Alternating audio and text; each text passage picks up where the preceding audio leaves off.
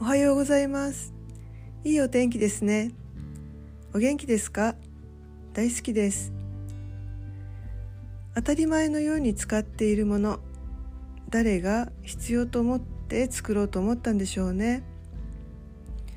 原料素材形機能デザインなどなど原料を採掘するためにどこで誰がどのように働いているのかなどたまに調べたり想像してみると感謝の気持ちが一層増しますね。今ある生活に感謝いたします。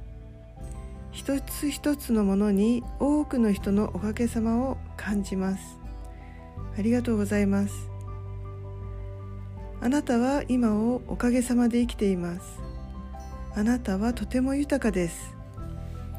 あなたは毎日満ち足りた生活に感謝しています。ありがとうございました。良い一日をお過ごしくださいませ。